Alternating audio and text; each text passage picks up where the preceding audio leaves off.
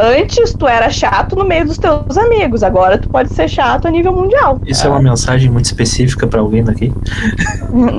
Fica a critério Pra todos de quem nós. quiser, não sei. Se isso te serve, precisa Essa pensar cara nisso. bufa.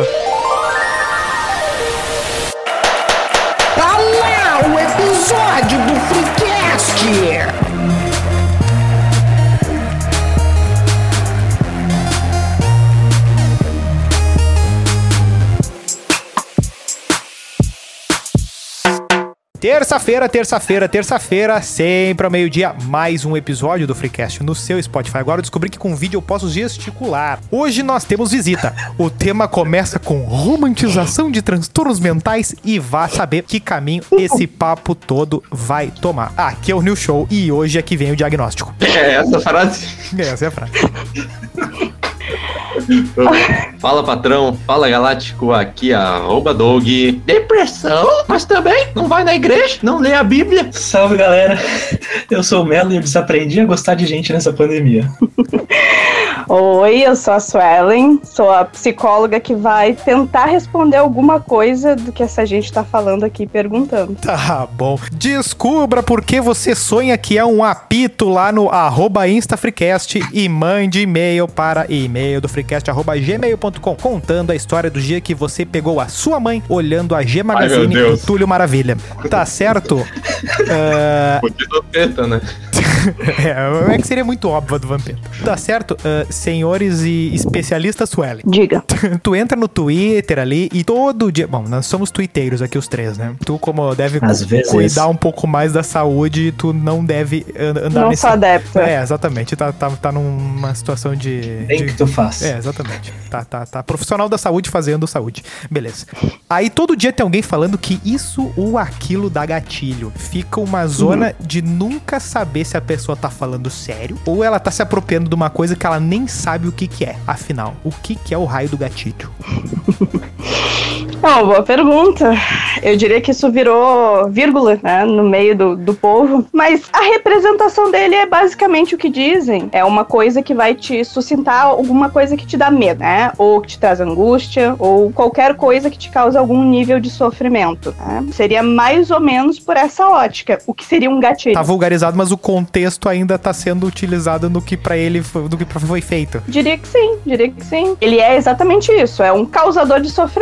Tá? Quando vocês falam dessa questão da romantização, eu acredito que vocês estão falando desses níveis de sofrimento. O que, que é de mais e o que, que é de menos e o que, que a gente considera realmente como, nossa, era pra sofrer sobre isso? Sofrer pelo Inter entra em qual categoria? Depende.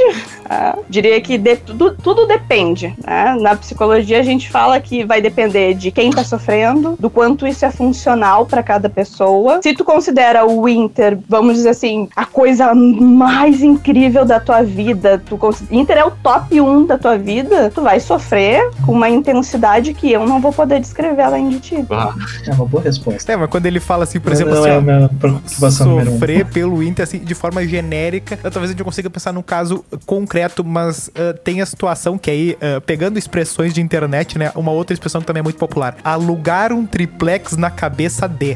Né? tu pode.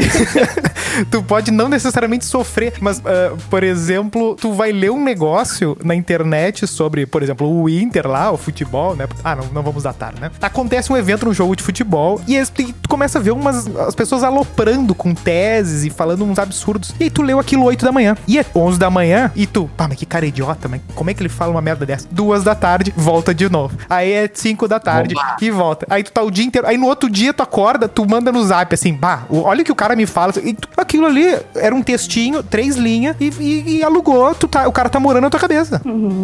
É, é uma forma Talvez de a sofrimento. pergunta né? que tem. Sim, mas a pergunta que tem que se fazer é por que, que isso te incomoda tanto? olha aí, hein? É, exa- não, exatamente. É, Agora ela te pegou aí. Não, é que exatamente, não é qualquer coisa. É por isso que eu digo, ah, sofrer pelo Inter genericamente, mas aí quando vem um comentarista esportivo fala uma determinada coisa sobre o Inter, aí, aí ele acha a brecha pra. Maldaçou. É, pra montar na tua cabeça mesmo que tu nem seja um, um cara que acompanha ele, né? Uhum, uhum. É, as- eu diria que assim, a gente sempre vê a incomodação como algo que o outro te causou. Mas normalmente é o contrário. Tu precisa entender por que que isso te incomoda. Aquela pessoa é uma pessoa aleatória que tá falando uma bobagem aleatória. Isso te pegou e te alugou. Por quê? Isso deu um É, o gatilho. problema, o, o problema de, de viver sempre no, dando umas olhadinhas ali no Twitter e ficar o tempo inteiro se informando pelas coisas é justamente que a gente acaba se preocupando com umas coisas não tem nada a ver. Vai ler um monte de notícia, um monte de negócio, às vezes até umas frases, vai ver um- o pessoal comentando umas besteiras ali no, no Twitter, ah, basta ir no nosso Twitter que tu vai ver várias dessas,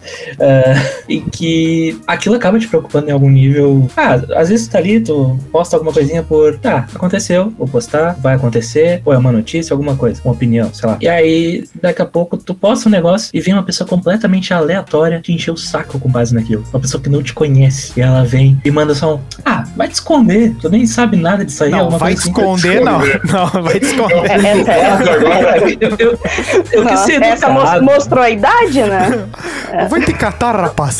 Esses tempos aconteceu uma coisa comigo que caiu, aquela. Que, é, tempos atrás que caiu o WhatsApp, Facebook, tudo, né? Daí eu botei lá, ah, se o, se o Facebook fosse atrelado à urna eletrônica, isso não acontecia. Deve um, um cara aleatório me xingar. Ah, Um urnista. os botzinhos. Mas é que a urna Os botezinhos. está conectado na internet, Ah, mas, mas isso aí é uma outra, isso aí é uma outra coisa, né? Tudo que existe hoje na, de assunto no Twitter, ou tu tá de um lado, ou tu tá do outro. Não existe um meio termo, né? O pessoal, tipo, se tu falar assim, ó, não, eu acho que as urnas funcionam com base em tudo que já aconteceu. Vai vir uma, ah, mas tu é, sei lá, é, criticam a urna, é os, os da direita, né? Eu tô meio por fora disso aí. É isso aí. Então, você tá sempre escolhendo um time, eventualmente, assim, nesses negócios. Mesmo que tu não queira, às vezes tu só quer ficar ali em cima do teu murinho, na boa, na zoninha de conforto. O pessoal fica te julgando de um, de outro. Mas assim, ó, tenho- sobre gatilhos ainda, tem uma pergunta. Ah, até que ponto eu falar alguma coisa que vai dar gatilho em alguma outra pessoa que eu nem sei quem é? Por exemplo, no caso do Nilson. Não, não é meu caso. Falou, falou, de- falou, falou ali de futebol. Uma pessoa aleatória, mas ele viu e deu um gatilhaço nele. E daí, se eu, por exemplo, eu vou dar um exemplo bem escroto, tá? Eu posto uma foto sorrindo. Medo. E daí uma pessoa sem dente vê aquilo e tem um gatilho. Ok. Até que ponto eu tenho que me preocupar com a saúde mental do outro? Em resumo, a Greta pode almoçar? Ok, ok. Não, acho que é uma pergunta super válida. O que, que a gente tem que pensar sobre isso? Ah, não dá pra minimizar as coisas, mas também não dá pra maximizar as coisas. Tá? Se a gente for ir por, pelo teu próprio exemplo, ninguém mais sorri, ninguém mais vive. Tá? Porque dá, tem pessoas morrendo no hospital. Então, assim, eu não vou dar gatilho pra ninguém, porque, né? Não dá. Né? Mas a gente tem que entender qual é o nível das coisas. Uma pessoa vê uma foto tua e isso se transformar num gatilho pra ela, ela vai ter que lidar com isso. Tu não é responsável diretamente com isso. Não tem a ver com um nível de preconceito, de uma coisa direta e diria intencional, né? Como a gente fala sobre, enfim, machismo, gordofobia, né? Todas essas coisas relacionadas a isso, a gente tá falando sobre um público geral, tá? A gente não tá falando de uma minoria, apesar de popularmente falando a gente fala de minorias, mas a gente tá falando de um grande público que vai estar sendo afetado por uma coisa específica, né? Uma pessoa que chama outra de negra vai estar afetando várias pessoas que estão dentro daquele contexto. Ah, mas eu vou afetar então todas as pessoas que não têm dente? Mas isso não é uma constituição natural daquela pessoa, né? Ela pode ir no dentista, ela pode tentar recursos, não é uma coisa que, vamos dizer assim, é natural dela, tá? Então, a gente tem que definir quais são as responsabilidades de cada um para determinada coisa. Se alguém vem te dizer que tu é responsável porque tu deu gatilho nela, tu precisa entender. Tu é realmente responsável por aquilo? O que que tu pode fazer para auxiliar aquela pessoa? É alguma coisa que dá para fazer alguma coisa ou não? Daqui a pouco é do, olha, eu posso te orientar a procurar um profissional da área da saúde, porque eu vejo que isso te incomoda. Às vezes a gente precisa entender qual é o o mínimo e também às vezes o máximo do que a gente pode fazer pelo outro, porque se a gente for pensar nesse tipo de gatilho, a gente não faz É, mais o nada. que eu acho que conecta bem com esse assunto é a questão, numa época ali mais agressiva da pandemia, muita gente criticava o, o pessoal que tinha certos luxos em casa, né? Ah, o cara lá ferrado isolado num apartamento 2x2 e o outro lá, cafezão da manhã com a família, bonitão, ou na piscina,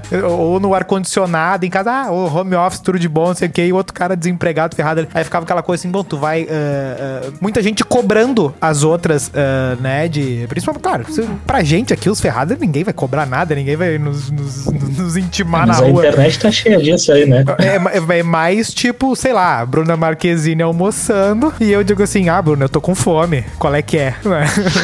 Tenho fome.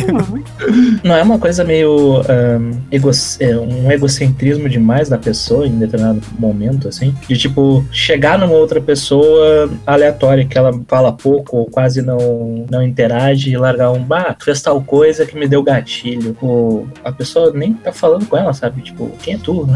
Não seria um caso, às vezes, da pessoa tá com um ego muito inflado, talvez? Ah, Talvez sim, em algum nível, né? É que acho que como vocês estão dizendo, tem coisas que dá pra dar uma generalizada e tem outras que não. né? Se uma pessoa completamente aleatória vem pra ti e diz, nossa, tu me deu gatilho nisso, primeiro tu vai ter que perguntar, tá, mas como assim? Explica pra mim. É igual piada machista. Eu adoro fazer isso. Ai, pois é, né? As mulheres não sei o quê. Não entendi. Me explica. Não sei se eu compreendi a piada. Não sei se eu compreendi o que tu tá querendo me dizer. O que, que é gatilho? O que, que é isso? Porque quando se fala essa coisa tão direta, do ai, tu me deu gatilho. Ok, me explica. né? Me explica o que, que eu fiz pra talvez entender se eu fiz algo realmente de errado pra eu não repetir. né?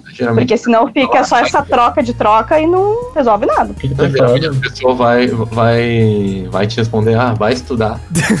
Uma coisa. É, uma, uma vontade de organizar Assim, o debate mim- das duas partes, assim, né? E isso é muito difícil, né? De tu ter o convívio, né? Por isso que muita gente vai ter, ah, nós temos posições muito divergentes, não tem. Não, não existe, né? Não, não tem como tu ser tão ah, diferente do outro assim a ponto de, de, de não conseguir, né? Não existe um meio termo, né? É que tudo É, tem a ver pra com a mim, assim, comunicação, essa questão, né? essa questão dos gatilhos, pra mim, é, ela se tornou meio banal no sentido que tudo que vai fora do, do mundinho ali da pessoa, da bolha dela, ela considera às vezes um gatilho. Tipo, eu não vou generalizar, né? Mas é que tem as pessoas que fazem isso, que são as pessoas que nos dão raiva no, no geral, que acaba sendo aquela desculpa do saiu da minha bolha, eu não gostei, isso me deu gatilho, sabe? Isso acaba prejudicando, eu acho, quem realmente Ah, isso tem é um claro. gatilho com aquilo, talvez. É um, um clássico da internet, né? Sim. É, não. Tu vai ouvir o outro lado, por mais que tu queira saber o que o outro lado tá falando, tu vai sentir uma coisa, um repórter, sei lá. Mas é, mas é a coisa do da pessoa ler na internet é, ah, uma crítica a respeito de algo que ela gosta e achar que É, ah, bem tá isso. criticando ela, né? Ah, co- come- tem no futebol, que aí a pessoa leva bem pro pessoal, mas tem de filme de hominho aí, né? Ah, como assim o Homem-Aranha?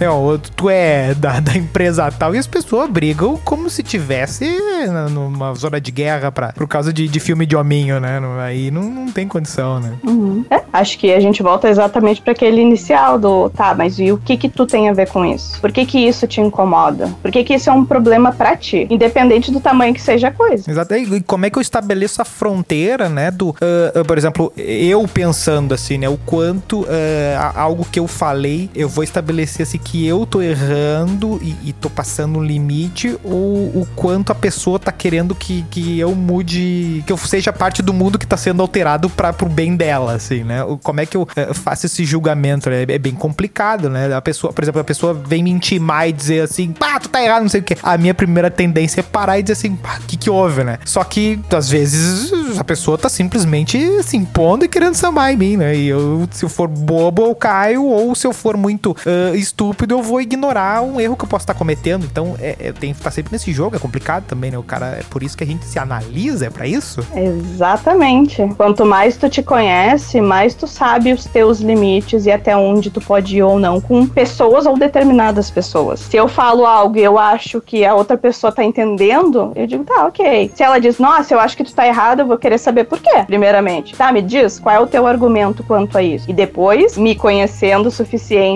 eu vou ou ter um contra-argumento e dizer do, ok, compreendi o que tu tá me dizendo, mas eu acho que tu não me entendeu. Ou eu vou dizer, não, concordo contigo e vou rever isso que eu tô fazendo. Só que pra isso tu precisa te conhecer o suficiente pra poder sim definir esses limites. Senão tudo vira polêmica, que é o que acontece na internet. Tem que ver, ah, falar pisando em ovos é, é bem difícil. Exato. É que É, é um se saco, deve- na verdade, qualquer coisa né? que tu vai falar, qualquer coisa que tu vai falar, sempre vai ter alguém que pode se ofender com alguma coisa, né? Então um troço meio. um terreno muito escorregadio. Claro. Por isso que a gente tem que entender exatamente sobre esses limites. né? Se tu for chamar né, alguém ah, de alguma coisa que tu sabe que é pra ofender, eu já digo que tu já tá errado, porque tu tá tentando ofender alguém. Se tu tá falando alguma coisa mais aleatória que incomoda o outro, talvez esse outro vai ter que se analisar o suficiente pra entender o porquê que isso tá afetando tanto. Né? Por que, que isso tá sendo um problema? Nossa, essa coisa é muito pequena, todo mundo diz que é pequeno, mas por que que pra mim tá tão grande? Só fazendo análise pra saber. Gi, e, e por que, que a internet eh, inflama muito os debates, né? Porque tu tá sempre falando uma coisa e tu não sabe quem é o, o interlocutor, né?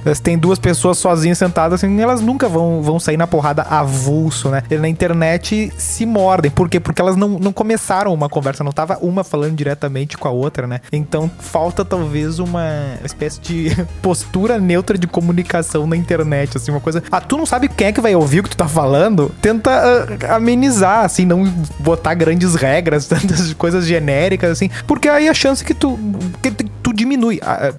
Excluir a chance de tu avacalhar alguém é, é praticamente impossível. Mas ah, as pessoas não ah, são negligentes com essa coisa de ah, dizer assim, ah, tal coisa é tudo filha da puta. Então, tipo assim, pá, velho, isso aí vai chegar no, no cara que tu não quer que chegue, sabe? Isso aí não tem como, né? Tu chama bagunça, né? E a maioria das pessoas, por exemplo, de política, né? Ah, cara que vai votar no fulano é tudo vagabundo. Assim, putz, aí já sabe. Isso aí vai chegar no cara, daí, daí tu assim, "Bah, não vou trazer esse cara aqui pra, pra, pro churrasco aqui, porque vai ter gente que, que, que tá incluída nessa turma aí do, do, do que ele botou, né? Tu quer citar algum arroba, Nilson? Não, não, eu tô sendo. Eu não tô. cita- Eu não cito casos concretos jamais. Às vezes o cara é, às vezes o cara é tri gente boa, daí só porque voltou no outro virou automaticamente um pau no cu. Às vezes Dependendo da situação. tem, tem um. Tem um. Tem, Casos e casos. tem uns aí que viraram até templário, mas ah, esse não é. essa não é a pau.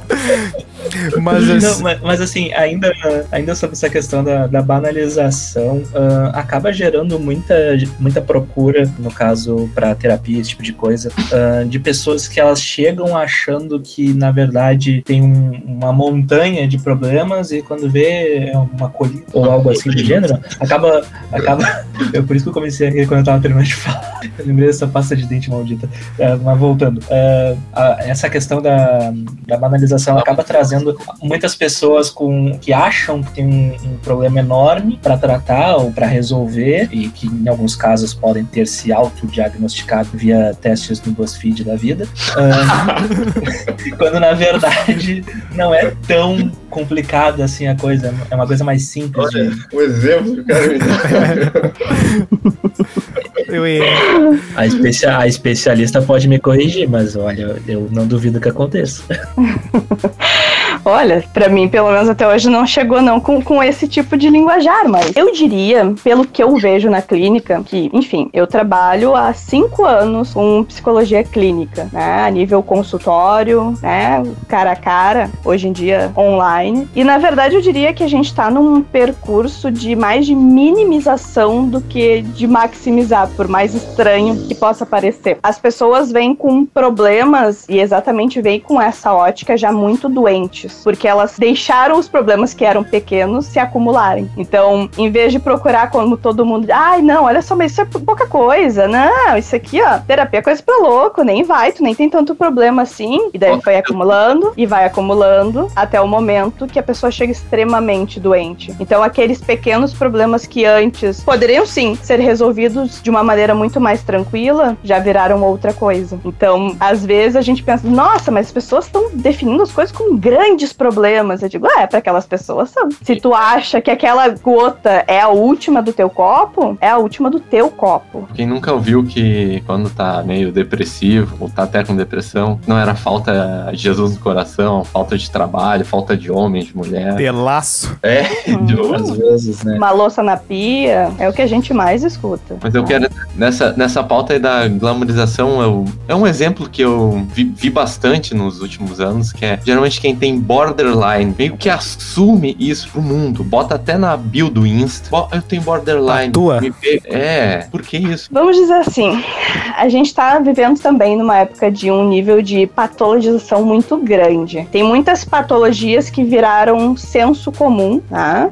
Bipolaridade, depressão, ansiedade. até mesmo essa faixa etária dos borders, que eu diria que é um pouco mais complicado do que as pessoas tentam colocar como fácil. Talvez eu diria que essas pessoas que estampam as suas patologias, elas estão tentando vestir elas de uma maneira que elas mesmas têm preconceito sobre. Borderline é um- uma palavra que é uma pessoa, vamos dizer assim, como é que eu posso definir pra vocês de uma maneira fácil? É uma pessoa que tá sempre exatamente nessa linha tênue. É uma das patologias limítrofes, que elas estão sempre no limite, pra cima ou pra baixo. Então, são pessoas que têm um nível de sentimentos extremos. Ou são pessoas extremamente felizes, ou são pessoas extremamente tristes. Elas vão a fundo naquelas relações que elas têm. Então, elas podem oscilar entre os dois? podem, claro, claro. Diria que infelizmente nenhuma Qual patologia é- vem sozinha. Qual, qual a dificuldade entre ah,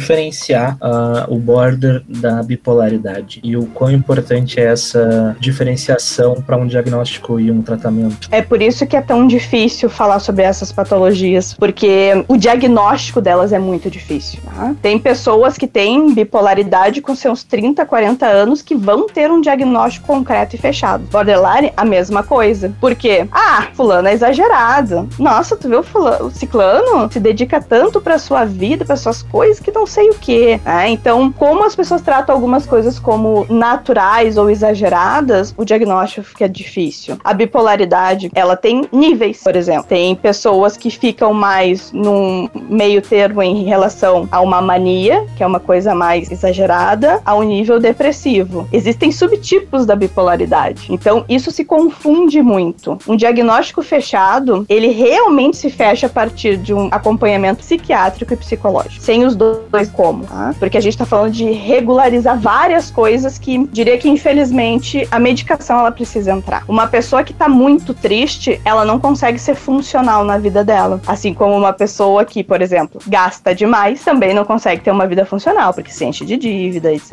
etc. Então, a gente tá falando dessas Eu tenho um disfunções. problema, então. A fatura do cartão. é um nível de descontrole, né? Então, é muito difícil esses dia- diagnósticos, né? Pessoas que são diagnosticadas muito cedo têm um leve problema com isso, porque a gente só pode diagnosticar alguém a partir da maioridade. Qualquer diagnóstico antes disso, ele não pode ser fechado e concreto. Ah, fulano tem isso. Não, não tem. Não sabemos. Mas o, Porque o precisa de uma ele pode evolução. ser iniciado. Pode, pode, porque a gente vai iniciar com a suspensão dos sintomas. Quais são os sintomas que essa pessoa tem? tá? O, o que que tá transformando a vida dela disfuncional? O que que ela não tá conseguindo fazer? O que que ela deveria estar fazendo? Ela deveria, sei lá, é uma pessoa que tem uma família, ela deveria estar trabalhando, estudando. O que que ela deveria estar fazendo e não está por causa de estar há dias deprimida, sem esperança nenhuma na vida e pensando que morrer é uma solução. Então, a gente tá falando dessa disfuncionalidade, quão funcional aquela pessoa consegue se manter ou não. Tem várias pessoas que têm uma patologia, mas conseguiram articular várias estratégias no seu cotidiano que fazem com que aquilo ali não atrapalhe a vida delas. E o quanto não é difícil assim hoje, eh, nó- nós aqui, como tu bem nos conhece, nós todos aqui somos atletas, né? Ah, em seguida Uhum. a gente tá falando de, de exercício, frequência e tem toda essa questão da, da constância, né? De ter que estar ali todo dia e tal. Ah, pra terapia também funciona essa mesma lógica, né? Tu precisa ter um. E até pra tu diagnosticar, tu não consegue ver a pessoa uma vez a cada três meses e dizer, ó, fulano, tu tem. ah, Porque eu vi uma, uma vez, tu, tu tava no, no primeiro. no- nas provas finais da faculdade, aí depois te vi, tu tava de férias, daí na outra hora tu tava na casa do teu pai, que não sei o que. Aí tu, tu não consegue saber quem é que aquela pessoa ali. Beleza. Aí nesse caminho de inconstância tem a galera que quer o atalho, né? Que eu disse, não, eu quero resolver agora. E aí entra a turma do remédio, a turma da loucura, e, a- e vai ter sempre ah, profissionais botando um aspas. ah, De qualquer jeito, que vai, que vai, que vai oferecer. Né? Assim, ah, eu, eu tenho. Ah, doutor, eu tenho ansiedade. Eu tenho. Pã! É, e vai e. Como é que ah, essa uma espécie de uma mercantilização absurda da, da, da cabeça da pessoa, né? Assim como tem no, no físico, né? A pessoa que a- vê o, vê o musculoso lá na, na academia. Ah, o que que tu toma? Ah, eu tomo não sei o quê. A mesma coisa, a pessoa no trabalho vê o colega Uma fumando. bomba. Né, vê lá o colega fumando no, no canto, assim, pá, tu é tão tranquilinho, o que que tu toma, né? Assim, porra, ah, eu tenho tal coisa. Aí começa a se juntar, fica aquele papo de, de fila de consultório, né? Começa, ah, eu tenho tal coisa, ah, eu também, amiga, papapá, esses papinhos Pô, sempre, mas, né? Mas isso aí que tu falou, dá vontade de citar umas arroba aí. Não, é, que, que, que mistura tudo, né? O, o- o quanto isso não prejudica tu tá usando as coisas e nunca ter um diagnóstico, né? Pra pular de médicos, de, de, de, de terapeuta, de tudo quanto é tipo de coisa e vivendo, um- estragando, né? Num- É tipo tu ver um vídeo no YouTube, resolva a sua ansiedade em 10 minutos. É tudo que você precisa saber sobre a ansiedade. Tem, e tem uma, tem uma galera, principalmente mais jovem, que eles ah, parece que eles se sentem felizes em algum momento, assim, de mostrar que toma dois, três, quatro, cinco remédios controlados e tal, meio que faz uma boys. É a coisa da identidade do borderline que bota no perfil lá. Ah, eu sou É, trileiro, Tipo, sei lá. ah, eu, eu, eu tinha uma, uma amiga que ela fazia uma coleção quase de, de remédio controlado que ela conseguia de forma ilícita, inclusive com, com remédios que são proibidos no Brasil. Aquele é, é Aderal que fala, que ele é, ele é proibido, né? Acho que aqui no Brasil, se não me engano. E ela conseguia, que é um remédio que ele, ele, se não me engano, ele é comum no- nos Estados Unidos para algum tipo de tratamento de algum tipo de transtorno. Eles acabam glamorizando, não sei se é exatamente o termo correto, mas tipo querendo expor que utilizam muitos remédios e tal, como se fosse algo legal, assim, digamos, entende? Fitificação. Tipo, numa. numa é, talvez. numa analogia talvez pobre, é que nem no- nos anos 70, 80, quando os jovens achavam que fumar era algo legal, assim, digamos. Uhum. É, eu diria que atrapalha vários processos, na verdade, né? Porque a medicação, ela é necessária para várias pessoas em vários momentos. A gente sempre pensa na questão exatamente dessa disfunção. Uma pessoa que tá muito triste, tá num nível de depressão muito grande, não adianta ela fazer somente terapia, por exemplo. Não dá, porque eu posso sim tratar algumas coisas, posso. Só que ela tá tão triste, ela tá tão deprimida que ela não vai conseguir enxergar, vamos dizer assim, aquela luz no fim do túnel. Ela só tá me dizendo, eu quero morrer. Então, até a gente poder entender isso, que as medicações elas são para sintomas, sintomas físicos, né? Elas auxiliam ali para fazer uma regulação química de coisas que estão disfuncionais. Os problemas eles não deixam de existir. né? Os problemas continuam ali, todos eles. O cachorro latindo, a criança chorando, o marido fazendo sei lá o que, a esposa fazendo sei lá o que. Esses problemas eles continuam. Tem pessoas que pegam a medicação como se fosse sim aquela pílula mágica que tudo vai se resolver. Não, to- vou tomar isso aqui, felicidade garantida e instantânea. E não, tá? porque a gente tá falando disso. É de poder entender que a medicação ela vai auxiliar nos sintomas. Uma pessoa que tem uma ansiedade generalizada, por exemplo, ela precisa de uma medicação. Por quê? Porque se ela tá, sei lá, numa entrevista de emprego, ela tá com o coração acelerado, que tá com uma taquicardia gigantesca, a mão suando, né? Tá ali indo várias vezes no banheiro porque o corpo inteiro desandou. É uma, é um- uma coisa mais extrema? É. Ai, mas todo mundo fica nervoso numa entrevista de emprego. Só que a gente tá falando de uma coisa extrema. É de literalmente uma pessoa que vai pra uma entrevista e não consegue ficar nela. Essa é uma pessoa que precisa de uma medicação pra amenizar esses sintomas físicos. Os psicológicos que levam a toda essa ansiedade, aí sim ela vai tratar na terapia. Porque daí ela vai ter que descobrir a origem disso, o entendimento disso. Mas é um trabalho que só vai conseguir fazer no realmente na, naquela coisa da, da constância, no detalhe ali, no identificar, porque é, o, o que, o que é uma consulta, né? É uma hora mais ou menos que a pessoa vai ficar ali com o profissional e, e vai. é, é, é, que nem eu fa- falo de exercício, né? Primeiros dois, três meses de academia só pra tu te acostumar a ir na academia, né? Não é pra. Não vai sair dali com bíceps, com um, um abdominal trincado, nem nada. É só pra. Pega o hábito de ir e depois. é, eu acho que é, é meio que isso, né? Assim, de, de leigo de cabeça, de bobajada, assim, que eu. Sim, sim. Não, e eu diria que é uma constância em ambos, tá? Porque tem muitas pessoas que vão, sim, num psiquiatra, por exemplo, uma vez, pegam a medicação e nunca mais aparecem, tá? Porque passou Então, a assim, coisa que ah, dá problema ali, né? Passou, Ah, resolveu, e daqui a dois, três meses vai voltar Não de consigo novo. e vai entrar no avião. Aí toda vez que tu viaja, até de carro pra ir pra alvorada ali, tu toma duas boletas. Assim, não, não dá.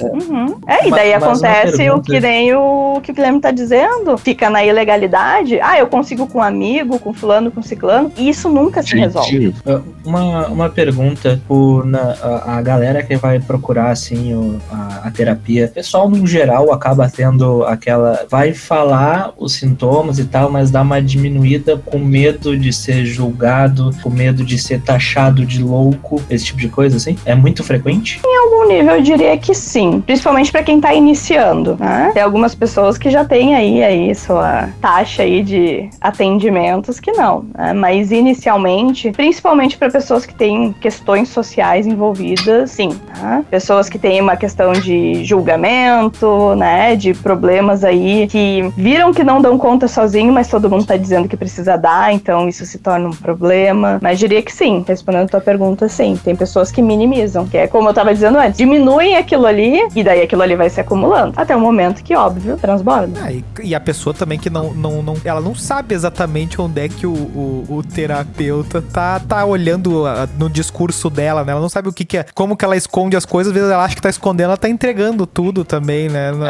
ela assim, ah, não, eu vou eu não vou deixar ela ver que eu sou pobre, que não sei o que. Não, a pessoa- não é isso que ela tá olhando, sabe? Tipo, tá olhando outro negócio aí que tu já entregou no teu, no teu papo todo qual é, o, qual é a pegada, né?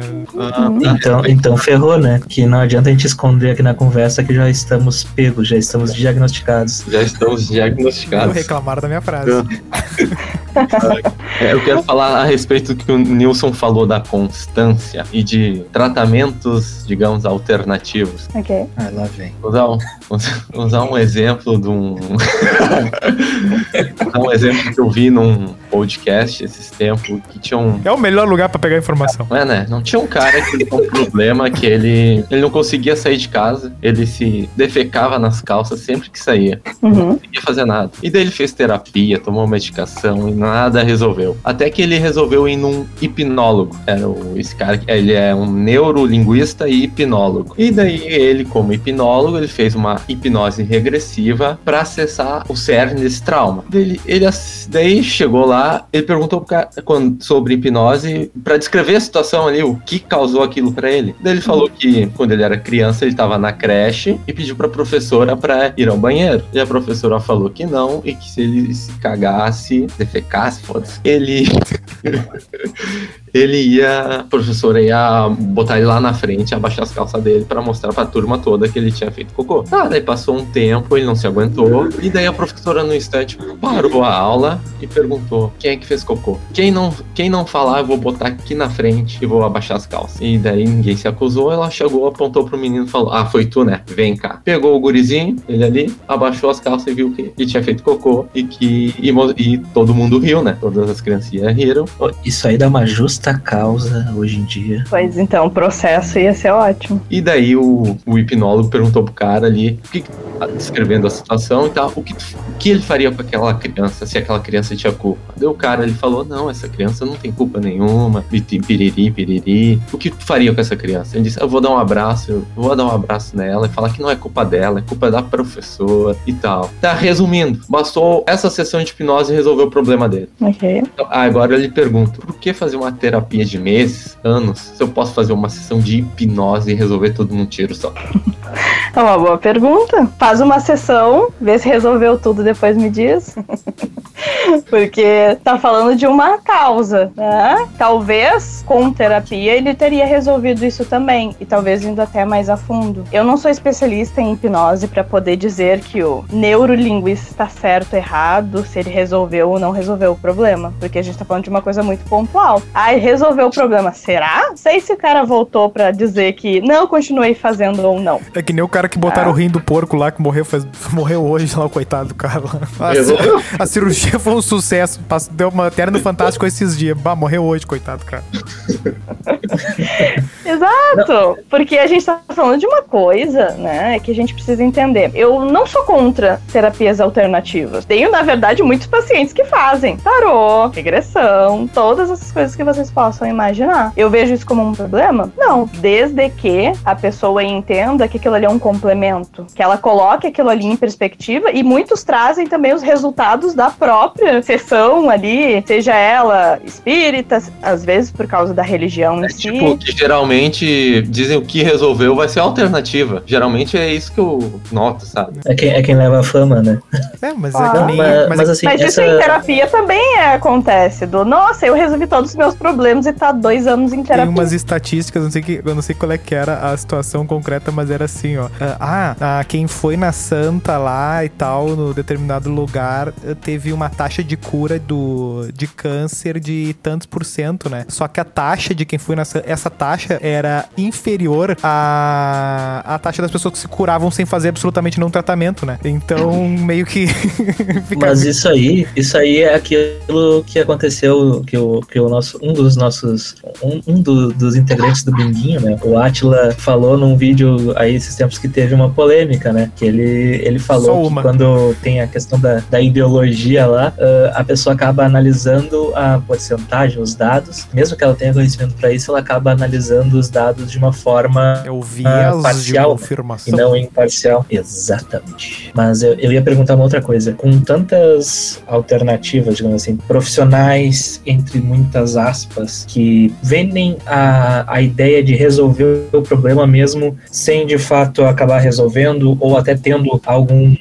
algum tipo de confirmação com base nesses outros meios aí, ah, o quão complicado é ter que concorrer com esse pessoal que não manja da- das coisas de fato, mas que vendem, se vendem como se manjassem das coisas. Uhum. Eu, na verdade, diria que não tem concorrência, não, tá? Porque essas pessoas, uma hora ou outra, vão vir para atendimento porque vão piorar. É muito difícil uma pessoa conseguir fazer algo único e exclusivo né, nesse sentido de, ok, eu vou me dedicar somente para religião. Vamos pegar a religião como exemplo. Vai chegar um momento que a religião não vai satisfazer tudo aquilo que a pessoa tá sentindo. Não tem como satisfazer. Assim como somente a terapia não tem como em determinados momentos, somente a medicação também não tem como. Em um momento ou outro, essa pessoa vai vir, porque vai ter um agravamento se aquilo ali não foi sanado. Porque tem terapias alternativas que sim, para a pessoa aquilo faz tanto sentido que realmente funciona. E eu acho que vai ao encontro do que o Douglas estava falando. Talvez aquela pessoa tenha sido curada, né, muito entre aspas, porque ela teve um entendimento do que aconteceu com ela. Nossa, foi a hipnose que resolveu? Não, foi a compreensão dela do que aconteceu com ela que retirou uma culpa que ela não precisou mais carregar e talvez por isso aquilo ali tenha sanado. Então a gente tá falando dessa correlação direta. Não foi, não sou eu a profissional que vou fazer mágica e fazer os meus pacientes ficarem curados e livres de qualquer coisa. É a minha compreensão do que eles estão dizendo e o meu retorno para eles que vai fazer com que eles tenham algum entendimento sobre aquilo ali que tá afetando a vida deles. É, o que a gente vê hoje e na internet dos anúncios é muito comum, né? É que a psicologia ela acaba tendo que, ah, inevitavelmente, concorrer com todos esses. ah, o- pode ser o coach, pode ser o pastor, pode ser o quê, porque o cara, ele. Ah, eu, eu- A vida dele é ir todo dia no estádio. Aí ele é apaixonado por aquele. O cara era deprimido, ficava em casa que. Pá, me achei no time. Aí o cara vive pra aquilo ali. Aí dá uma enjoada. Ah, então não sei o quê. Aí o cara, o cara ah, virou crente. Aí a vibe dele é crente. Aí agora, não, eu sou empreendedor. Ah, não sei o que. Todo mundo tem um monte de amigos de, de que, que tá na situação. Tá sempre pulando num negócio assim. E, tipo assim, e aí, do nada, ele pula na. na- a- a- a- o psicólogo é mais um. É mais um. Sem arrobas. O psicólogo Esse- é mais um, né? O quanto ele não tem que ah, acabar no fim. E, e que na real, tá meio que a pergunta, a resposta na pergunta, né? Ele, ele não tem como ficar querendo se vender. Ah, por favor, acreditem na, na psicologia, né? Como uma ciência que, que tem alguma coisa que, que essas outras coisas não tem, né? Não, não adianta tu ficar pulando, né? Por exemplo, ah, o cara, ah, eu estou mal porque fulana terminou comigo, né? Ele acha que é aquilo ali. Só que daqui a pouco ele dá- tá com outra pessoa ali, tá com outra... Vai pulando de, de meio que de eh, analgésico em analgésico, né? Tem aquele pico de, de- de- da, da alegria ali e tal da coisa, e depois mas não- a questão em si morre, né? Ela não fica sempre pra depois, né? É, posso te dar um exemplo. Eu trabalhei durante bastante tempo com dependência química, tá? Tanto diretamente quanto não. Trabalhei um tempo numa linha telefônica que era do Viva Voz, que era 132, que auxiliava dependentes químicos, e também já trabalhei na Cruz Vermelha, que daí era uma coisa mais direta. Quando tu fala dessas trocas, tu fala disso. É trocar, entre aspas, uma droga pela outra, né? Por que uma droga? Porque a a droga tem a ver com essa fixação. Tem a ver com esse se fixar em algo achando que aquilo ali é a tua salvação. Eu vou, eu vou me drogar porque daí eu vou esquecer. E daí no outro dia passa o efeito e daí tu lembra. Não, daí eu vou trocar pra religião porque agora eu vou ter a minha salvação. E daí aquilo ali também não se torna suficiente e precisa ir fazendo essas trocas, como tu mesmo disse. A gente tá falando dessa fixação. Tem gente que se fixa na terapia, por exemplo. E daí, claro, vai de cada profissional ter esse entendimento pra poder fazer com que isso se, eu não diria se reverta, mas que tenha um entendimento do porquê que tu precisa se, se fixar em alguma coisa. Tá? Por que que tu precisa ter uma pedra de salvação pra poder dar conta daquilo ali. Só que tem pessoas que demoram muito tempo pra entender exatamente isso. O que, que eu faço com isso? Por que, que isso se tornou a minha pedra de salvação e que na verdade não é? Porque é uma coisa muito mais complexa. Psicólogo dá conselho. Não. não trabalhamos com conselho. Trabalhamos com- a, a- Não. não, não dá. Não, a pessoa, a pessoa não, não chega uma hora, ela não pede uma luz assim, tá aqui que eu faço. A, a pessoa faz isso, né? Claro, claro. E a gente sempre retorna. O que, que tu acha que tu tem que fazer? é sempre um jogo de perguntas. Ah, eu gosto de brincar com os meus pacientes que a gente tá na sessão pra fazer quase uma fofoca dele mesmo. A gente tá aqui pra fofoca. fazer isso. É? Tu, tu vai me falar da tua vida e eu vou olhar e analisar o que tu tá me trazendo e vendo o que que consta de sofrimento no que tu tá me trazendo. O que que tá transformando a tua vida nessa repetição constante e infinita que só tá te fazendo ficar ou mais triste, ou mais abalado, ou mais irritado. São esses entendimentos que vão se chegando. Então, não, eu não dou conselho. Sempre quando tem essas piadinhas assim do então, ai, fulano tá me analisando, né? Porque é psicólogo. Eu acho isso maravilhoso, porque assim, eu não analiso ninguém fora do consultório. eu vou, eu vou É, te não, cobrar. Trabalhar de graça é que é loja hoje em dia. Vou te cobrar, desgraçado. Ma- Mas, assim, ah, na- nessa questão agora na- que a gente vive um contexto ainda de, de pandemia, durante a pandemia eu acredito que tenha mudado muito, a ro- claro, mudou muito a rotina das pessoas e tudo mais, mas teve um agravamento da, da busca por terapia, né, do aumento de transtornos e tudo mais. Ah, o, o quanto é, esse aumento pode ser considerado preocupante, assim, a nível mais geral, assim, porque num contexto de pandemia, né, é natural que as pessoas sofram, né? De um jeito ou de outro. É, e quanto o aumento É, da então- busca é o aumento da busca e não o aumento dos problemas, né? O quanto. ah, co- É. essa- essa será que ah, não, é, não, não estamos no momento, talvez, do auge do, do awareness, né? De que as coisas estão na boca da- da- das pessoas mais comum e não. ah, e não tá aquela coisa ah, velada, né? Tipo aqueles papos de. Nah, eu, eu sempre tive bem, deu tudo certo, não sei o que, só que tu vai ver o cara. tá tudo errado, né?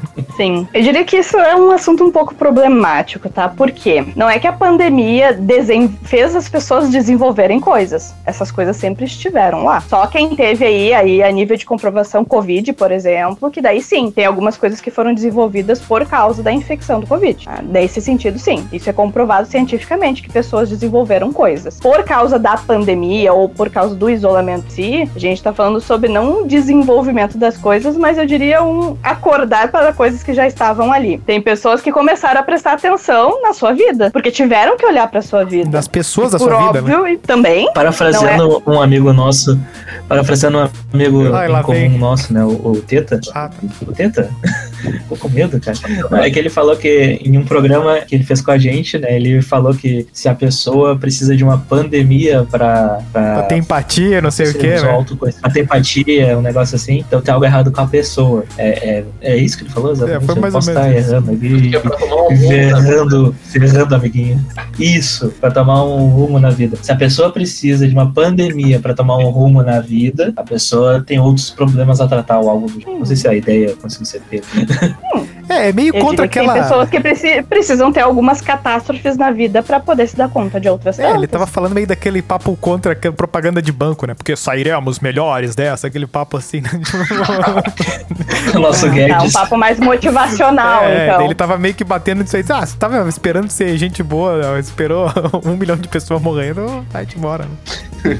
Sim. É, tem pessoas que precisam de alguns elementos, vamos dizer assim, mais drásticos na vida, sim, pra poder mudar. Às vezes sim. Tem pessoas que precisam perder pessoas, né? tem pessoas que precisam, sei lá, ficar desempregadas pra poder entender o que estavam fazendo. Voltamos pra questão dos gatilhos. Cada gatilho vai agir de uma maneira diferente em cada pessoa. Então, cada um vai reagir de uma maneira diferente. Mas seguindo o fluxo, nada foi desenvolvido, só foi olhado. Tem pessoas que não conseguem olhar para seus problemas porque se mantêm ocupadas o tempo inteiro. Quando tu para, o mundo para junto e algumas coisas desabam junto também. Então, é poder olhar para isso. Do, não acho que seja à toa que, por exemplo, a taxa de separações e divórcios foram estratosféricas durante a pandemia, porque as pessoas precisaram se olhar e confrontar os seus problemas que no dia a dia dizem: "Ah, quer saber, eu vou trabalhar, eu nem vou olhar para cara dessa criatura, eu vou ver só no final da noite". Então, é, aí tudo bem, vou deixar passar. Na pandemia não teve como deixar A, a passar muita distância coisa. Saudável. O distanciamento social já existia, a gente só não, só não praticava tão de perto. É, não dava, É. não, não dava pra se sedar num shopping ali, né? Gastando, torrando tudo e tal. Tendo que, não, hoje o programa é ficar em casa se olhando pra cara do outro. Ah, não, aí não dá, aí não aguenta, né?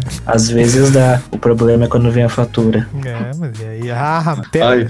Volta- voltando ao tópico do gatilho, tem uma anotação aqui que eu tenho que estar. É a respeito do Instagram.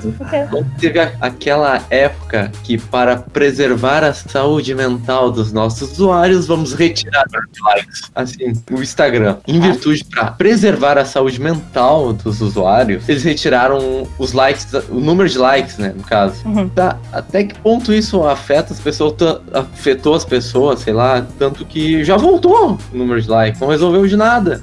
Essa informação alugou um triplex na tua cabeça, né? É o terceiro programa que tu questiona. É? Não, agora eu posso perguntar para uma profissional. O Doutor Book, né?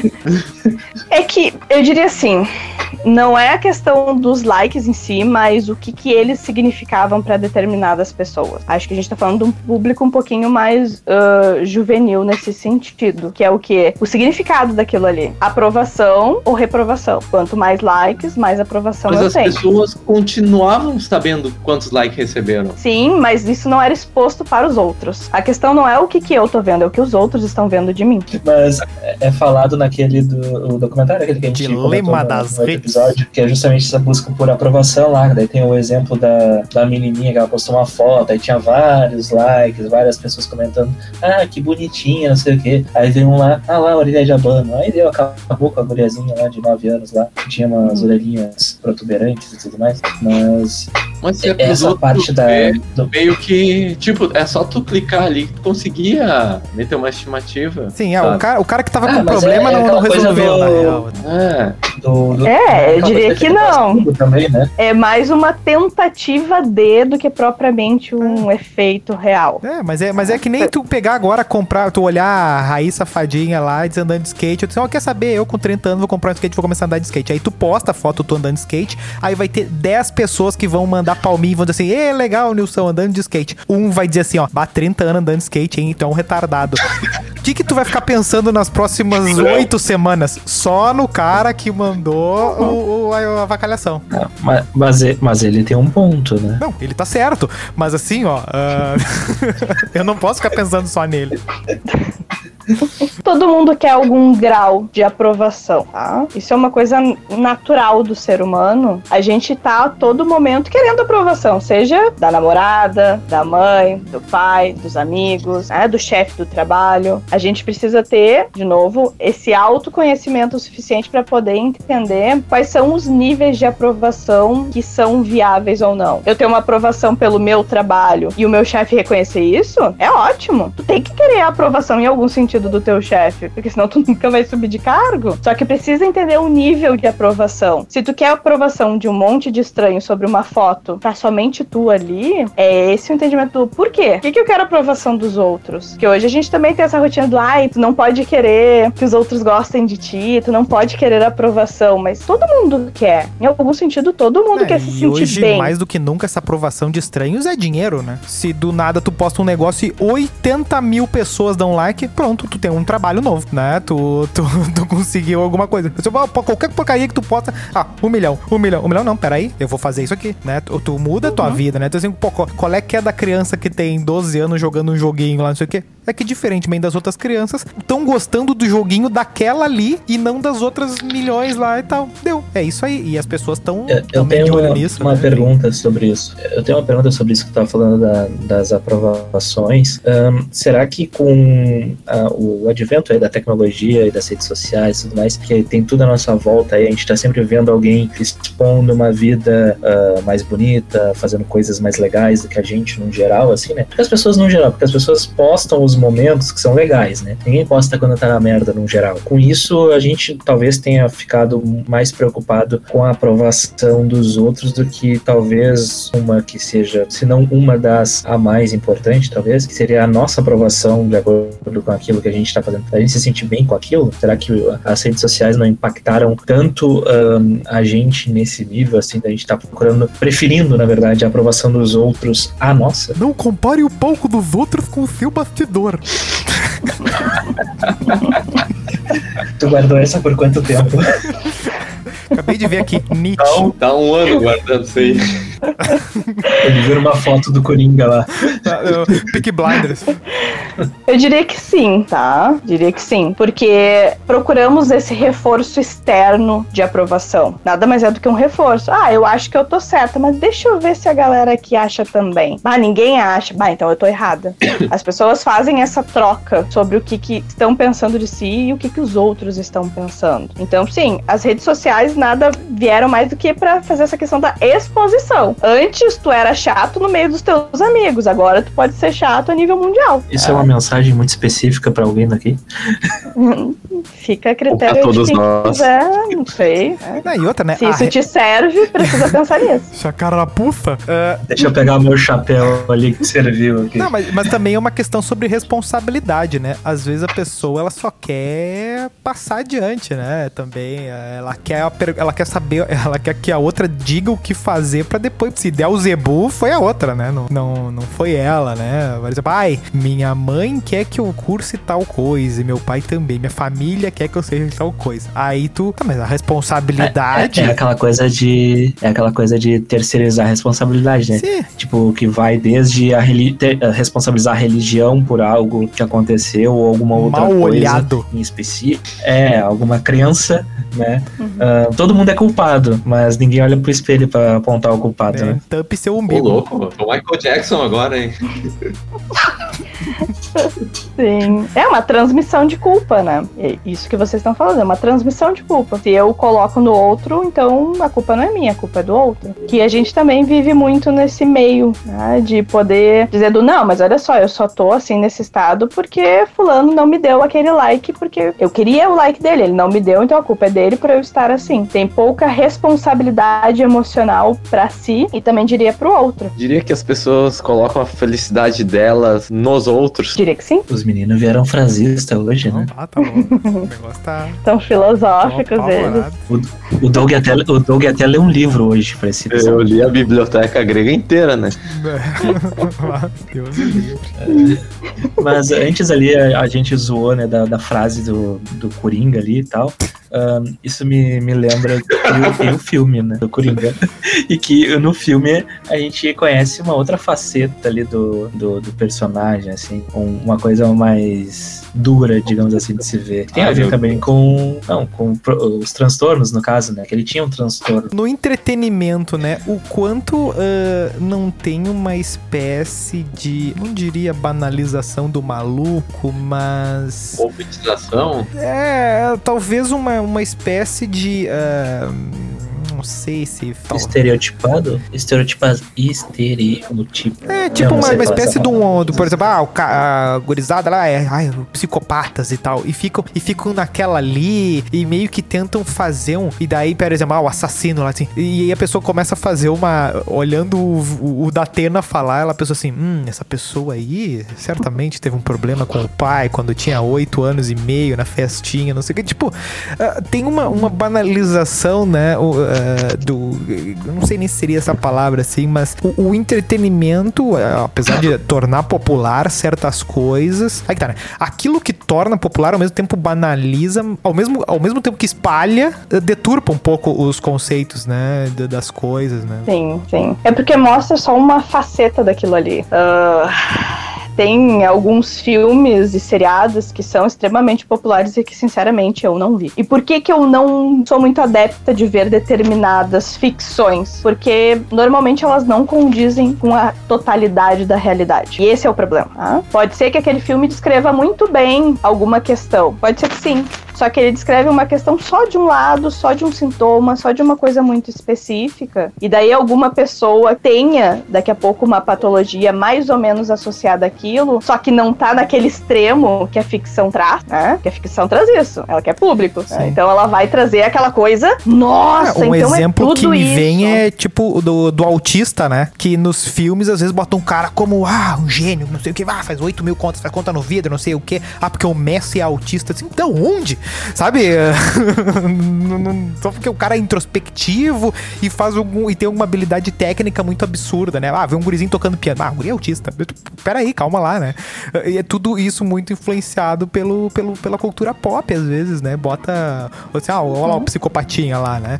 Ah, ah, Botam umas palavras na boca da- do, do povo que não tem base em nada, né? Sim, sim, com certeza. Por quê? Porque traz isso, né? Esse extremo do existem realmente pessoas autistas que têm uma habilidade, um QI alto? Sim, tem, existem. Isso é uma realidade. Pra todos os autistas? Não. E esse é o problema. Não é pra todos. Se o cara é meio assim, mais inteligente que a média e quietão e observador, já falam, aquele ali é psicopata. Não, ou algumas coisas, às vezes, mais sutis, assim. Por exemplo, do cara, eh, às vezes ele tem uma dificuldade de uma habilidade social, e aí ele, ele é um pouco mais inteligente e tal. E ele coloca na cabeça dele, às vezes com base em nada, de que é normal que ele tenha uma dificuldade social porque ele, te, porque ele é inteligente, né? Fa- fazem esse tipo de coisa. Ou assim, ah, eu sou.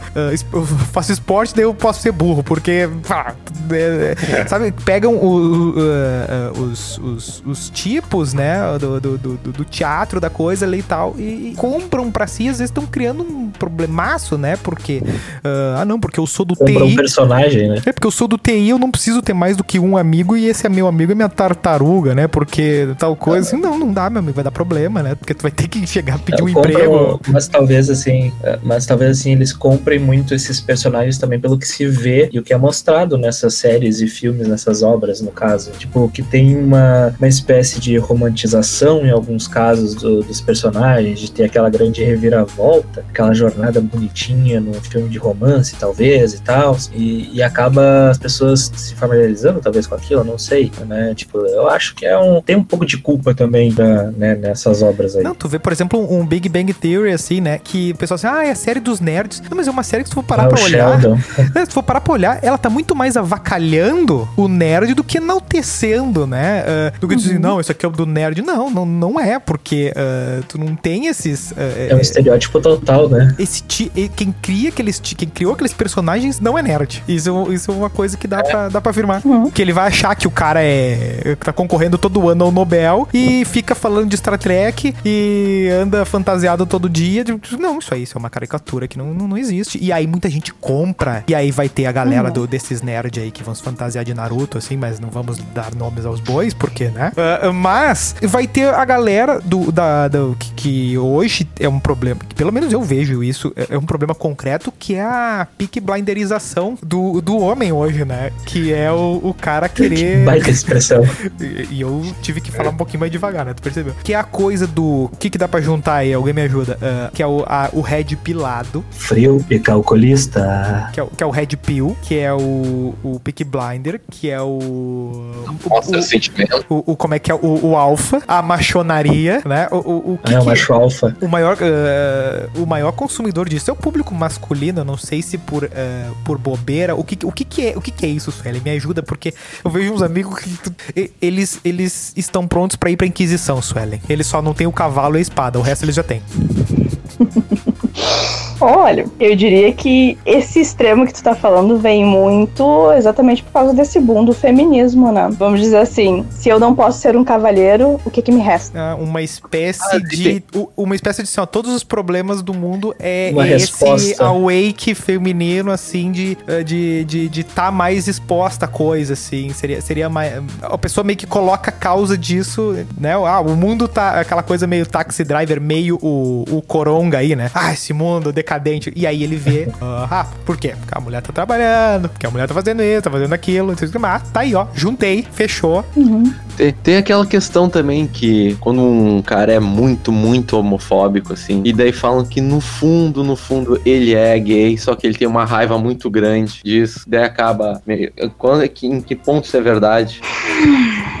É, Eu diria que é muito Específico. difícil é, a gente dizer exatamente por ser tão assim fechado. O que, que a gente se baseia? A gente se baseia na questão do sofrimento. Por que, que será que a liberdade do outro causa tanto sofrimento em ti? Porque a gente não tá falando sobre o outro se relacionar com pessoas do mesmo sexo, a gente tá falando sobre o outro se sentir livre pra fazer isso. Então, às vezes, não tem a ver com o outro querer um relacionamento com outro homem, né? Se fosse o caso. Mas tem a ver com essa liberdade. O que, que isso significa? Significa pra ele. Eu falo desse boom do feminismo também em relação a, a esse outro extremo por causa disso. Tem homens que estão perdidos, porque se eu não posso ser esse macho alfa, né, provedor e, e que faz tudo, né, e que, o que que me resta? O que, o que que eu vou fazer com isso? Porque me disseram que eu não podia chorar, me disseram que eu não podia ser, ser sensível, só que eu tô vendo uma mulherada aí sendo também um monte de coisa que disseram que elas não poderiam ser. E o que que eu faço com isso? Porque eu diria que numa porcentagem, por exemplo,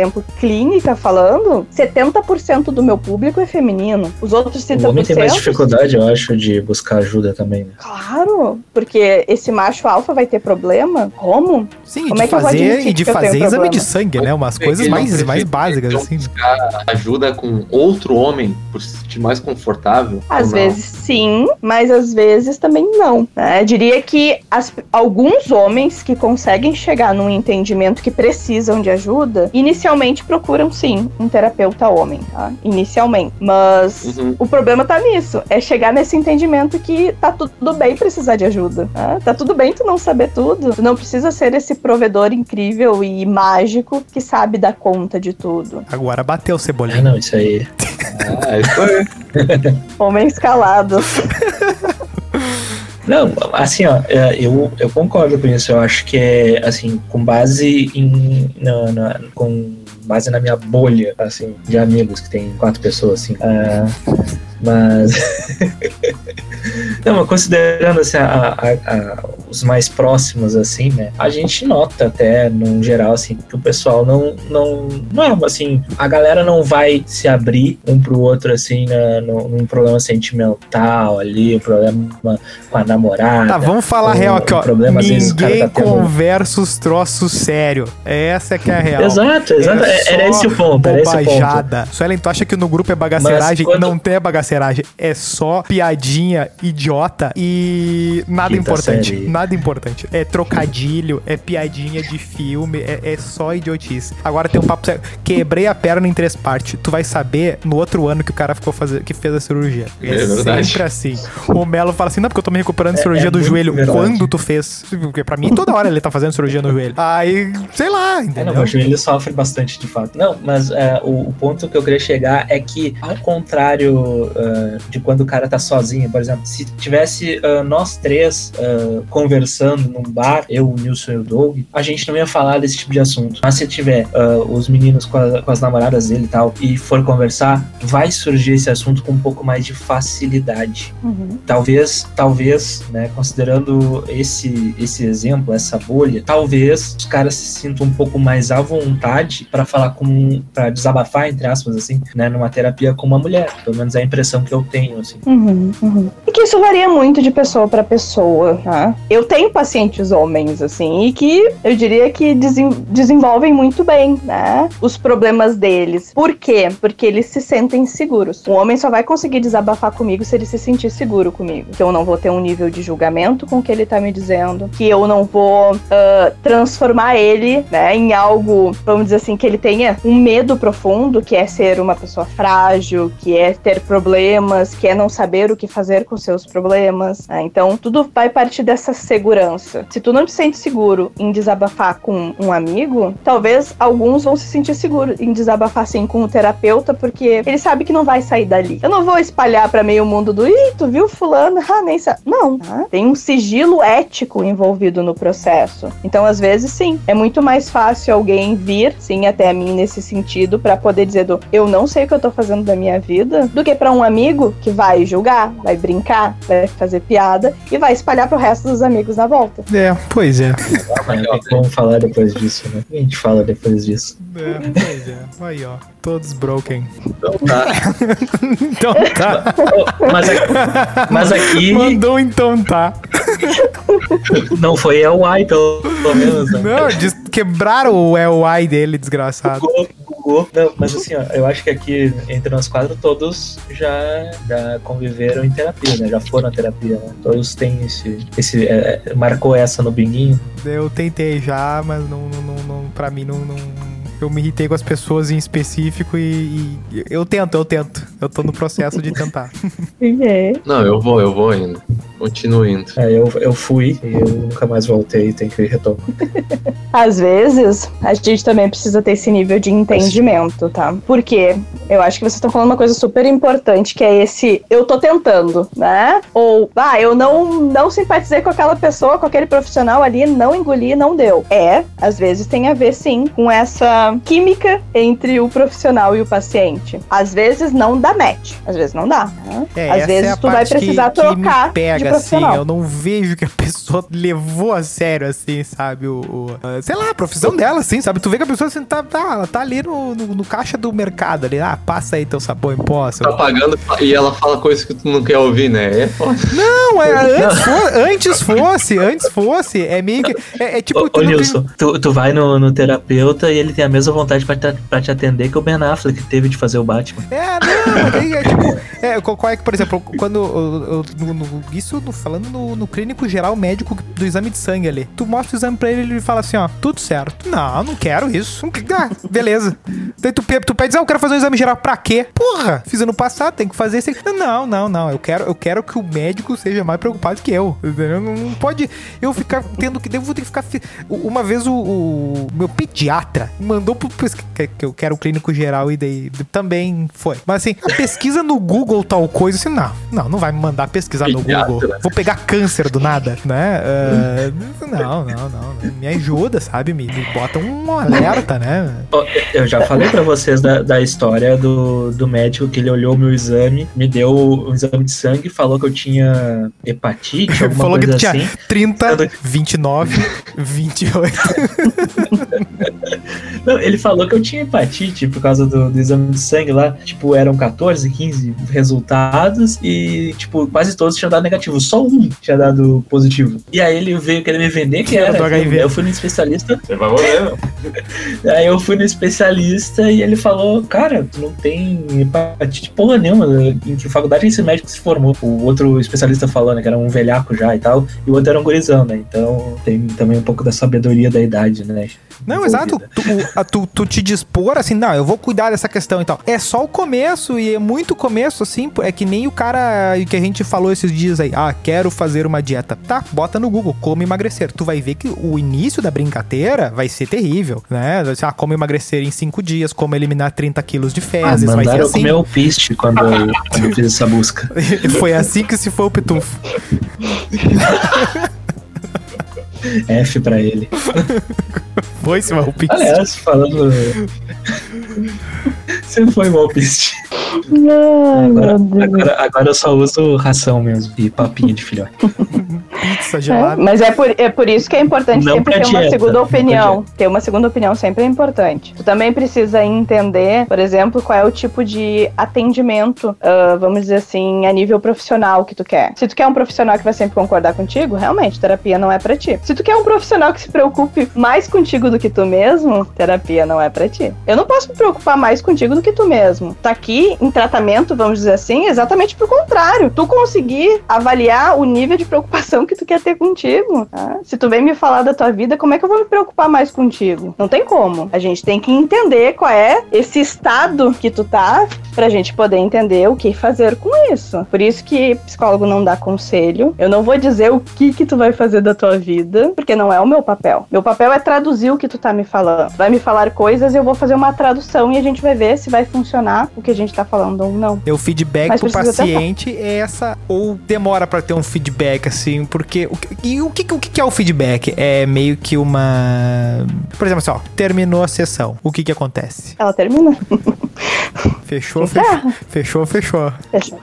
Por aqui. Ah, claro, depende de cada profissional, tá? A, a psicologia tem várias linhas teóricas aí, que cada um segue a que se entende que faz mais sentido pra si. Mas existe a linha teórica e existe o psicólogo por trás da linha teórica. Ah, eu, por exemplo, eu sigo mais a linha psicanalítica, tio Freud, etc, etc. Porque eu trabalho com o inconsciente. Isso pra mim faz muito mais sentido do que outras linhas teóricas que trabalham com outros desenvolvimentos. Desenvolvimentos, tá? Ah, então quer dizer que tu só fala da infância e do quanto os pais fizeram coisas com os filhos? Não, eu falo de coisas atuais. Exato. A gente precisa entender o o fluxo das coisas. Eu gosto de dizer que eu sempre falo para os meus pacientes, por exemplo, que a minha abordagem é mais diretiva. Eu não sou de ficar quieta ouvindo somente. Eu dou esses feedbacks que tu tá perguntando o tempo todo. Se o paciente tá com dúvida sobre algo, a gente constrói aquilo ali. Se ele diz do, bah, eu queria falar hoje sobre só a, a caixa de leite que eu derrubei hoje. Tá bom, vamos falar sobre isso? Por que que isso te preocupa? Por que que isso foi um problema? O que que tá acontecendo? Eu não vou assimilar somente do a caixa de leite foi derramada por causa de um problema que tu teve na infância. Às vezes tem ligação, às vezes tem. Só que a gente tá falando sobre poder entender aquilo ali mais profundamente. Então, tudo vai depender também daquele profissional que tá ali. Existem bons profissionais e existem maus profissionais. Se tu não te entendeu com aquele ali que tá na tua frente, tá tudo bem, vai para um outro. Às vezes tu precisa pesquisar a linha teórica que vai talvez faça mais sentido, ter um aparato, às vezes isso é importante. Se tu não conseguiu te conectar com nenhum profissional da área. Ah, o que, que faz mais sentido para ti? Aprofundar na tua mente, ter alguns recursos mais didáticos, né? A teoria cognitivo-comportamental, por exemplo, ela faz coisas às vezes mais práticas, diários, ah, anotações, coisas mais recorrentes que para outras pessoas fazem muito mais sentido do que ficar só falando. Então, vai depender do que que vai fazer sentido para ti. Se tu é uma pessoa que não gosta de falar, eu digo, tá, ok, a terapia vai ser um pouco mais difícil para ti. Mas daqui a pouco tu é uma pessoa que vai ter que fazer anotações prévias para poder saber o que vai falar na terapia. Ah, não é o mais indicado? Não é. Mas se isso vai te possibilitar fazer um tratamento para te reconhecer outras coisas, tudo é viável nesse sentido. Pra encerrar, eu quero. Eu tenho uma dúvida que eu quero saná-la. Agora, vai- agora Teste de Rorschach. É é? Teste de Rorschach. Tá. Aquilo realmente tem um resultado fidedigno? Pra que, que serve aquilo? Isso é, isso é aquele dos desenhos lá, da- das, das É. figuras? É, não é a borra do café da Zoraide do clone lá.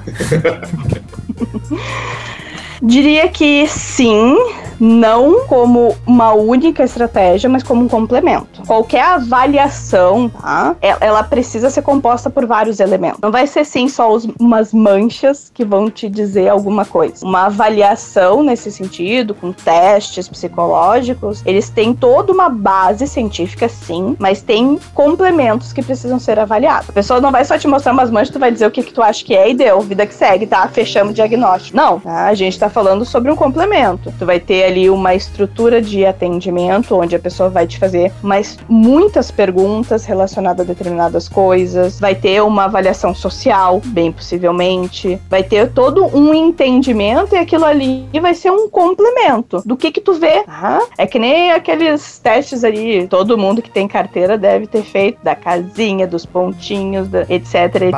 tu vai desenhar a casa com chão ou sem chão? A mãozinha do boneco vai ser completa ou vai ser Na entrevista coletiva, qual animal você é? A girafa ou a formiga?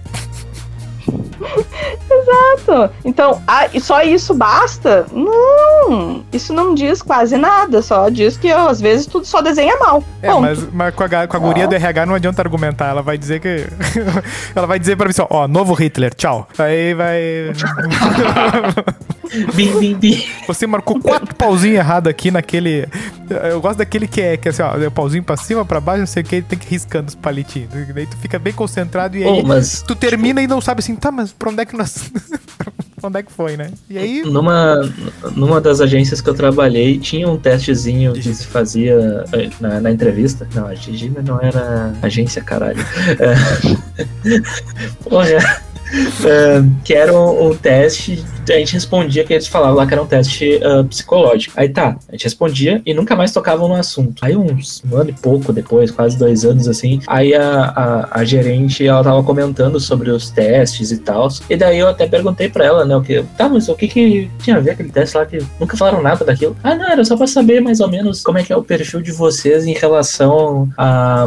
Não era agressividade, mas era algo do gênero. Parecia, eu acho que até ela falou agressividade na realidade. Daí eu perguntei, tá, mas como assim? Quer saber se a pessoa é violenta, algo assim? Só que ela tentou explicar que era uma maneira de ver o quão bom profissional a pessoa poderia ser, alguma coisa do gênero. Eu lembro que eu fiquei extremamente confuso, eu pedi pra ela pra ver o meu e ela nunca me, me mandou, infelizmente. Fiquei curioso até hoje. É, esses tipos de avaliações a nível de trabalho, tá? Todo mundo tem direito aos seus resultados, tá? Isso é um direito real Ah, é? e que pode ser Ah, solicitado. lá vai o Melo processar o negócio. Já processei. Sim, isso, isso, é um direito. Todo mundo tem. Se houve um teste, tu precisa saber qual foi o resultado. Se tu Vamos quiser saber. saber. tu tem todo esse direito. né? Mas, de novo, são complementos. Tá? Tem alguns a nível de RH que eles são, vamos dizer assim, mais estratégicos. Que sim, se tu faz um número X de pontos, daqui a pouco a pessoa consegue entender se tu é mais motivado. Às vezes a agressividade não quer dizer que seja algo ruim, mas se tu for um vendedor mais agressivo, tu vai vender mais, por exemplo. Lutador né? Então. Depende, depende do que está sendo avaliado, mas tudo precisa de complemento. Né? Nenhuma pessoa que trabalha com, com esse tipo de teste faz somente um teste, ou não vai te fazer nenhuma pergunta além daquilo ali, pelo menos não para o nível de avaliação mais profunda. Mas eles não são errados nas suas formas, né? Eles fazem sentido, eles têm um sentido por trás deles. Só que sozinhos, como qualquer terapia, eles não funcionam. Eu lembro uma vez que a escola, não sei se foi na oitava série ou no primeiro ano do ensino médio, chegou assim a, a orientadora lá do, do pedagógico que falou: Ah, nós vamos fazer um teste vocacional. Daí todo mundo, opa, vou descobrir o que, que eu vou virar, né? E nós vamos fazer esse teste e nós vamos refazê-lo, refazê-lo. E aí no terceiro ano, lá no ano do vestibular, Eu lembro disso. nós vamos ah, ver, ver todo esse negócio e nós vamos ah, ajudar vocês. E assim, nossa, nunca mais ouvi falar. e esquecerão. E vocês lembram o que que deu no teste de vocês? Bah, bicho. Se foi algo relativamente próximo do que vocês foram fazer? Ah, deu, no meu deu, era algo relacionado assim, às exatas mesmo. É, o meu, não lembro nada. Eu nunca. não- É que, é que era- é sempre as respostas que eu vi eram umas oito O, o coisas. meu deu assim. algo muito aleatório. O meu, se não me engano, deu algo tipo educação física, um bagulho assim. Fisioterapia, um troço bem E, e, tu, e tu acha isso aleatório vendo o teu currículo? É, fisioterapia tu fez, né? Não, eu, eu poderia procurar fisioterapia, né? Mas eu não vou entender de fisioterapia. Olha a minha cara de quem entende algo de saúde. Olha bem pra isso aqui, não dá, né? Não é o registro da saúde em nenhum âmbito. A autoestima Mesmo que é alexandrismos Ah. digam o contrário. Porque, porque se chama autoestima se ela tá sempre embaixo. Olha, a autodepreciação. Brincadeira, galera. conclusões. Conclusões. Olha, eu estou bem feliz. Eu tô apavorado com a qualidade da internet. O, o, o ritmo da conversa Não elogia, vai O episódio... Não, o próximo eu tenho certeza que vai ser um desastre. Mas assim, ó... muito jóia. Belíssima participação. E tá, convite... Não precisa... Assim, ó, o dia que tu quiser, tu tem que... Tu, tu diz e a gente ajusta a agenda. Porque funciona. Mas daí, daí as temáticas vão ser outras. Tu vai ter que falar de, de, de bobajada aqui. Não, não vai vir com, com papo sério. Isso aqui, isso aqui é só entrada. Vai, vai ter, vai ter que mostrar o lado nerdola dela também. É, vai ter que, vai ter que Vai. vir de naruteira aqui. Mas assim, né, conclusões, eu, eu vejo que a coisa do, do examinar os porquês fazemos aquilo que fazemos é algo ainda muito novo, né? É muito é, é muito comum, aqui até, até iniciei o papo lá, eu lembro que uma vez tava no, no seminário da faculdade e tava, tava naquela de debate lá que tava tendo no STF de eh, casamento, pessoas do mesmo sexo e tal, e alguém lançou o argumento do ah, porque meu pai batia em mim e eu tô bem e no, meio, no meio da frase, né? E daí todo mundo assim, né? Opa, lá vem, né? Essa aqui, o filho dele apanha certo, né? Ah, e, e uns papos assim, a pessoa não parou pra pensar assim, será, né? Será que as coisas que eu faço não é uma mera, ah, uma mera condução normal? Do, será que eu não sou ah, mais um animal, assim, né? Que só reage, reage, reage. Será que não tem um momento que eu não consigo parar e, e olhar assim, bah, pode ser diferente, né? Essa é a minha conclusão, assim, eu acho que a gente tem que treinar bem, né? Essas coisas e, e é muito bom estar contigo aí pra esclarecer, especialista. Sim. É, o que, que eu posso dizer? Ah, quando alguém diz que quer fazer terapia pra se sentir bem e feliz, eu digo, não espere isso inicialmente. Não tem como. A gente vai mexer nas partes mais obscuras e doloridas da tua vida. tá? Eu sempre brinco do, olha só, vai doer. Bem possivelmente tu vai chorar. Bem possivelmente tu vai querer sair correndo daqui com as coisas que eu vou te falar. A gente tá literalmente abrindo um armário cheio de esqueletos que ninguém quer mexer. Porque dói. Falar dói. Falar do que se sente dói. tá? Então a gente tem que estar, sim, em algum nível preparado pra sofrer. Inicialmente na terapia, é por isso que tanta gente desiste, porque vai em busca de uma felicidade que não vai ter, pelo menos não inicialmente. Porque dói. Tu quer falar sobre os teus problemas? Vai doer. Hã? Se quiser falar só sobre coisa boa, eu também tô disponível. Mas assim, duvido muito que vai ter só isso. Então essa é a minha recomendação. Se tu quer fazer terapia, esteja preparado para sofrer, porque dói. Exato. Meu fisioterapeuta também falou isso. O pesado, no caso. Ah, eu, eu vou, vou concluir. A presença da Suelen que, fez eu realidade- uma metralhadora de piadas que eu ia fazer em cima do Melo agora. Eu, eu, eu vou ouvir elas depois as redes. Não, no não, jogo, eu, não, eu vou, eu vou dormir agora, eu vou deitar. Essa- essas piadas vai- vão, vão alugar um triplex na sua cabeça e tu vai falar amanhã de manhã, quando tu acordar às 5 e pouca da manhã. Mas eu, eu queria concluir só ah, dizendo que a, a terapia é um negócio que é um processo importante que as pessoas têm que ter. Em algum ponto vai ter que buscar. Se até ah, o- os próprios psicólogos vão na, na terapia, né? Imagina a gente. Então, vão atrás. Você pode, pode melhorar um pouquinho a qualidade de vida de vocês. E a conclusão: terapia não é sobre ser louco, sim, é sobre descobrir quem você é. Eu tô dizendo que ele leu o livro episódio. Então tá bom, né, Tá, galera? mas. é, dá- Vocês vão dá- deixar uma um serviço, Não, aí, dá não, o teu serviço. Muito bom, Não. muito bom. Não, frase Dá o de teu feito serviço aí. excelente. Quem, quem quer te contratar ou procurar terapia contigo, como é que faz? Vai aonde? Dá o teu serviço aí pra gurizada. Tá, temos aí as redes sociais pra isso, né? Tá aí o Instagram, né? Contato pelo WhatsApp. O arroba? Imagino que vocês. O arroba? Ponto Suelen Mossi. Mas Acho que vai ser mais fácil. Eu sempre pronunciei errado. Mas tá bom. É. Como é que tu pronunciava? Eu pensava que era Mossi. Tem gente que fala Mossi, tem que falam de várias formas, mas é Mossi, Suelen Mossi. E o atendimento é esse, né, gente? É esse, agora não tão cara a cara, né, porque só tô fazendo atendimento online, mas que também faz muito efeito, que as pessoas também têm esse medo, né, do, ah, não é cara a cara, é diferente. Olha, eu vou dizer pra vocês, é a mesma coisa. A entrega vai ser feita a partir do encontro de duas pessoas. Então, se o relacionamento funcionar, vai dar certo. Se não, próximo. Então, fica aí o entendimento de vocês sobre isso. E aí que vai deixar a perguntinha da semana pra galera. Eu acho que é convidada, né? vai dar serviço? Uma perguntinha reflexiva aí pra, pra galera, uma, uma, uma pergunta que vai fazer Pra galera deixar de tema aí. pensar questão. É, Nossa, uma pergunta? O que é falou a vida? mais cedo ali o negócio da liberdade ali. Talvez seria mais uma pergunta barra reflexão. Né? Vamos pensar. Talvez a pergunta que eu falei no início do se algo te incomoda, tu precisa entender o porquê que te incomoda. Então, talvez olhar um pouquinho mais para as preocupações que vocês têm e entender. Por que, que isso é um problema?